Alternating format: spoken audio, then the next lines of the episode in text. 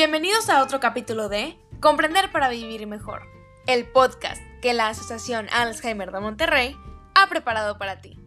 En esta sección hablaremos de temas que facilitarán el entendimiento de la enfermedad, el proceso y la comunicación con la persona que padece Alzheimer.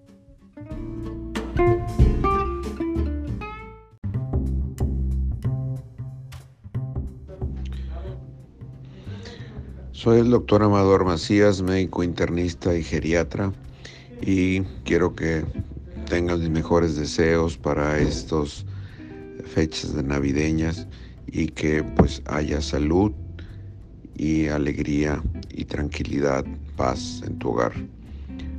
Te comento que es importante las cuestiones de prevención en el adulto mayor y esto me refiero que si ya tiene sus dos dosis de COVID, debe recibir su tercera dosis. La OMS recomienda que a partir de los 18 años es conveniente tener la tercera dosis y esta deberá ser pues con lo que está aprobado que puede ser Pfizer o Moderna.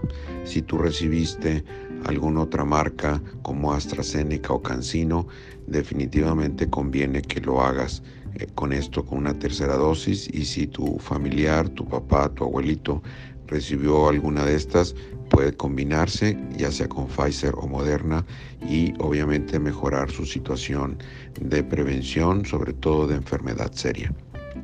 Por otro lado, que tengan presente que la vacuna de influenza es muy importante en esta época también y checar si recibió durante los últimos cinco años la de neumococo, porque esta es la principal neumonía que se adquiere en las fechas de invierno y por lo tanto conviene esto mejorar nuestro sistema inmune. En los últimos años también se ha estado recomendando que los adultos mayores pudieran tener la de tosferina, un padecimiento que ha venido en incremento y está bien incluida en la vacuna de DPT, o, o sea, de difteria, tosferina y tétanos, y esta se pone cada 10 años. Entonces, si ya pasaron esos 10 años, pues convendría tener el complemento.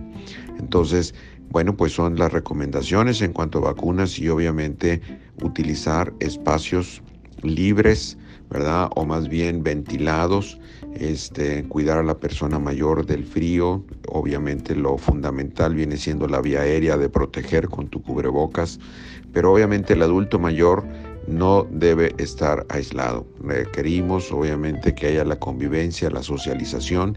Esto ha tenido un impacto importante en la mayoría de las personas, sobre todo si tienen deterioro cognitivo.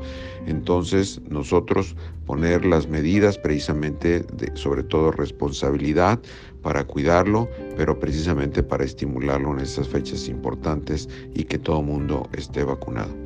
Que lo pasen de lo mejor. Hasta pronto.